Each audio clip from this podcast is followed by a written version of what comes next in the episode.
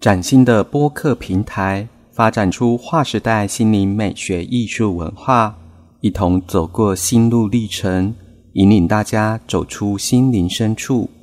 欢迎收听以利爱恭维。嗨，各位听众，大家好，我是主持人以利。今天来带大家关心沉睡将近一百零八年的摩斯密码求救讯号机——马可尼电报机。铁达尼号残骸已沉睡在加拿大纽芬兰外海六百四十五公里、深达三千六百五十公尺下的海底，将近一百零八年。美国亚特兰大乔治亚的铁达尼号打捞公司，多年来已从海底打捞起五千多件铁达尼号的相关文物。该公司二零一九年最新的时序分析，铁达尼撞上冰山后。在完全沉入北大西洋期间，发出求救讯号的马可尼电报机正在快速摧毁中。他们希望以最快的时间将这台当时最先进的科技结晶打捞上岸。铁达尼公司总裁杭克切说：“马可尼电报机现在位于非常危险的海域，我们认为在短期内即将解体。”让马可尼电报机在海床下彻底消失。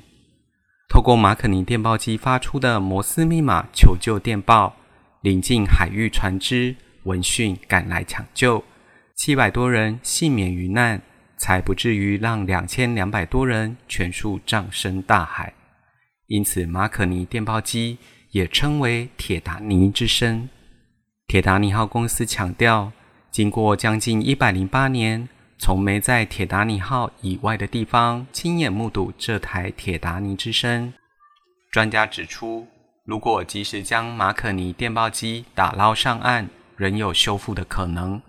不过，目前包括美国地方法院以及打造铁达尼号的造船厂都认为，这些跟当初的规定不符，而且无助世人更了解铁达尼号的历史悲剧。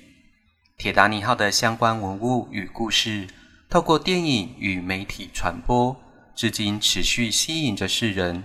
因此，打捞马可尼电报机绝对有其必要。不过，如果要取出电报机，就必须切割船体残骸进入船舱，这违背了当初法院命令。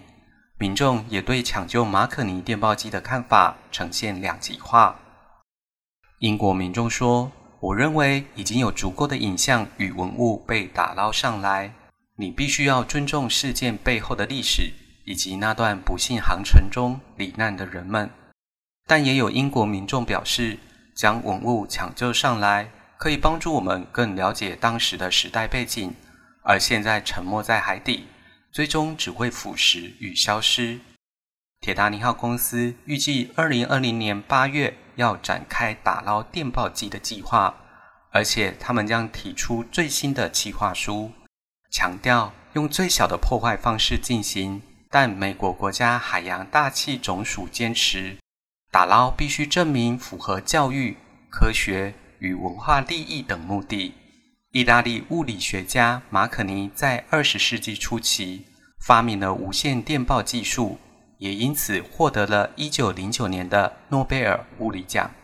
至于这台他所发明的电报机，最终会在深海中崩坏消失，还是顺利打捞上岸重见天日，就要看美国维吉尼亚地方法院最后的判决。